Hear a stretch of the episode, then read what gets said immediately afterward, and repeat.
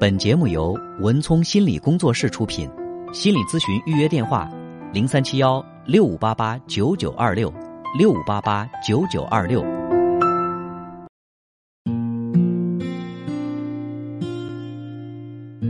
好，接下来进入我们今天的咨询室的故事。想要热线参与节目的朋友，可以从周一到周五的每晚九点到十点来拨打零三七幺六五八八九九八八，个案预约电话零三七幺六五八八九九二六。有请我的搭档高翔。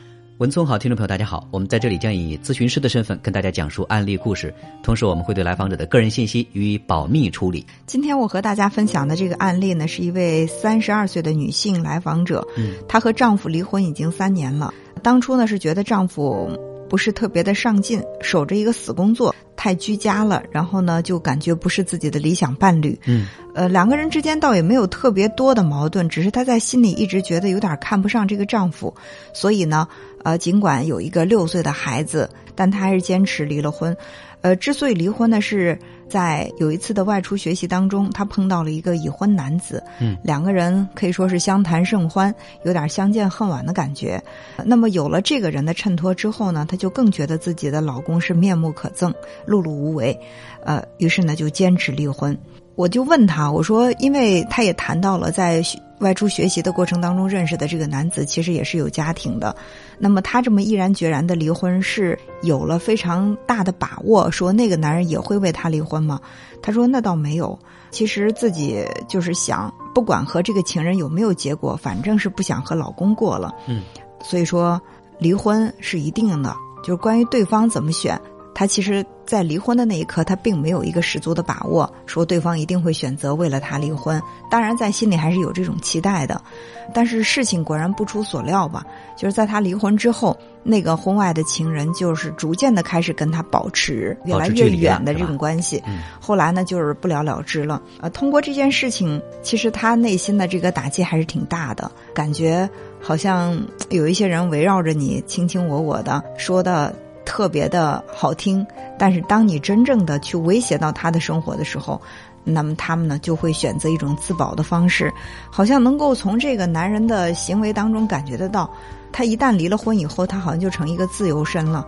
那么那个男人就特别害怕为他们这段感情承担责任，嗯，所以说是有点忙不迭的。从这个感情当中逃脱了，所以从这件事情让他也看清了那个男人的面目，所以呃，分手之后他也没有对这个男人有太多的留恋，然后就一直单着过日子。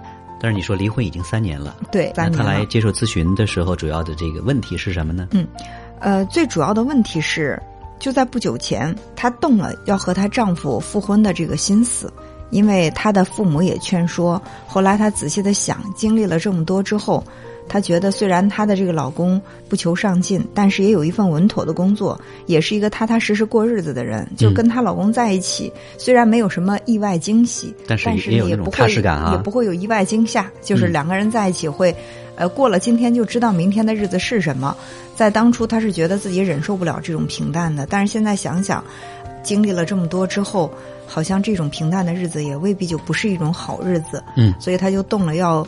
跟她这个前夫复婚的这样的一个念头，但是就在这个档口，她突然发现她前夫有了比较亲密的女朋友，而且两个人也已经到了要谈婚论嫁的地步，那这对她来说是一个挺大的打击的。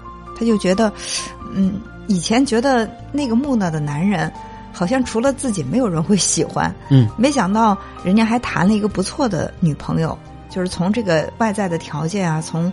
呃，他零零星星听到的一些信息来看，这个男人所选的这个女朋友，在很多方面也都不输给他，这就让他在心里面更加不是滋味了。于是他也不知道自己怎么了，就想方设法的去跟这个前夫产生这样那样的连接，为了孩子呀，或者怎么怎么样啊，他就想去通过各种各样的手段去了解他前夫的生活信息。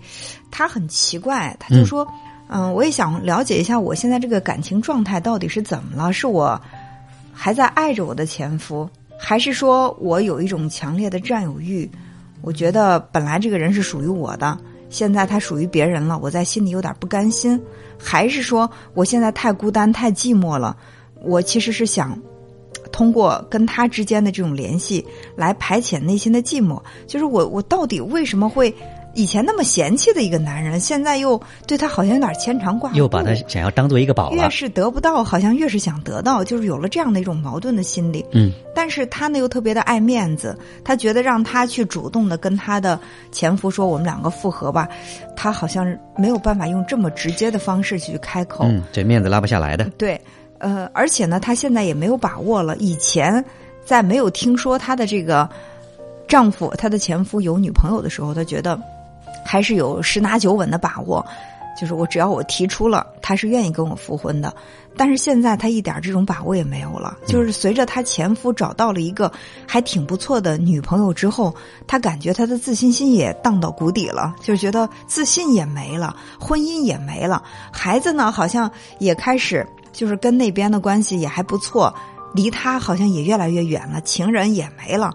他就觉得好像我现在是一个完全丧失的状态，嗯，就是要到底要不要去放低自尊，去祈求自己的前夫，然后再重归旧好，而且好了之后，两个人的感情能够像他所预期的那么好吗？再或者说是。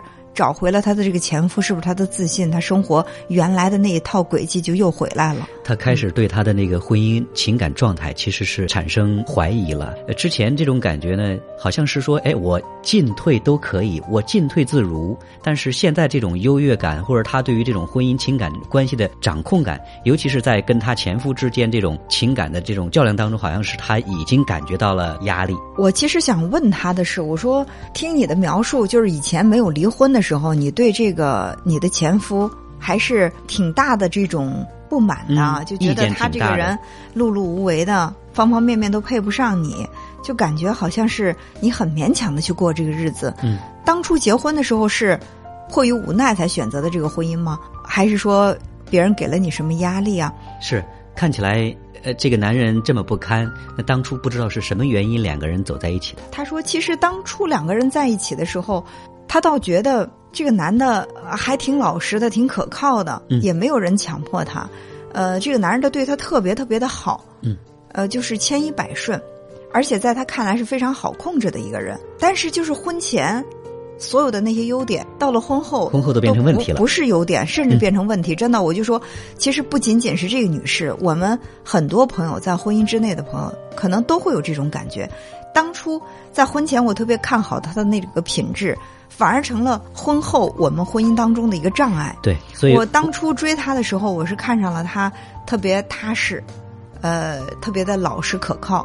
但是婚后我就觉得这太可靠了，对，太木讷了，是吧？太没有追求了，或者说婚前我看这男的特别有事业心，特别的棒，呃，而且呢很有追求，很有野心。然后婚后就会觉得你太有野心了，你除了在你的事业上有野心，你对你的家庭、对我、对孩子，你什么都是漠不关心的，我受不了。嗯啊，所以文聪，我想你也一定会有这种感觉哈，就像他们这个婚姻关系当中，比如这个男人的这种。呃，状态其实是没有什么大的改变的。他的那个品性这么多年一直保持是这个样子，但是是这个女人她内在的这种诉求，她的要求变了。所以可能说刚开始会觉得怎么看你你怎么顺眼，但是婚后之后呢，发现是怎么看你怎么就不顺眼。嗯，这都像是我们之前一个非常经典的理论，叫红玫瑰和白玫瑰的这个理论哈。嗯所以可能说我们眼睛所看到的之前的那么完美的一个男人，可能说到结婚之后。呃，所有的那些优点，我们都可以被看作缺点，而且是不断放大的。对，所以说，呃，有一句话是这么讲的嘛，说婚姻这回事儿啊，就是结婚前你一定要擦亮眼睛，你要敢于去追求自己想要的。不敢追求自己想要的，然后对于自己得到的又感觉有点挑挑剔剔的，在心里面似乎觉得哪儿都不满意。那么这呢，就会让自己变成一个怨妇。呃，那么婚前你要擦亮你的眼睛，婚后你就要学会睁一只眼闭一只眼了。就是婚前我们尽可能的把对方，你可以把他的问题放大，不要觉得这个问题不是问题，你忽略过去。就所有在你心里留下阴影的问题，你都把它放大，看看能不能解除，能不能消除。呃，然后再去做决定。定自己要不要选择眼前的这个人？那么结了婚之后，其实很多东西它是经不住你这么放大的去看的。可能你放的越大，到最后导致的这个结果就越糟糕。呃，对啊，这就像我们婚前可能是觉得是一个小问题，但是结婚之后，它可能会被无限给放大，成为我们婚姻当中的一个重要的大问题。嗯，其实我们可以通过这个女士的描述，能够感觉得到，对于她前夫给她提供的那种生活方式，她是不满意的。她觉得前夫天天碌碌无为的。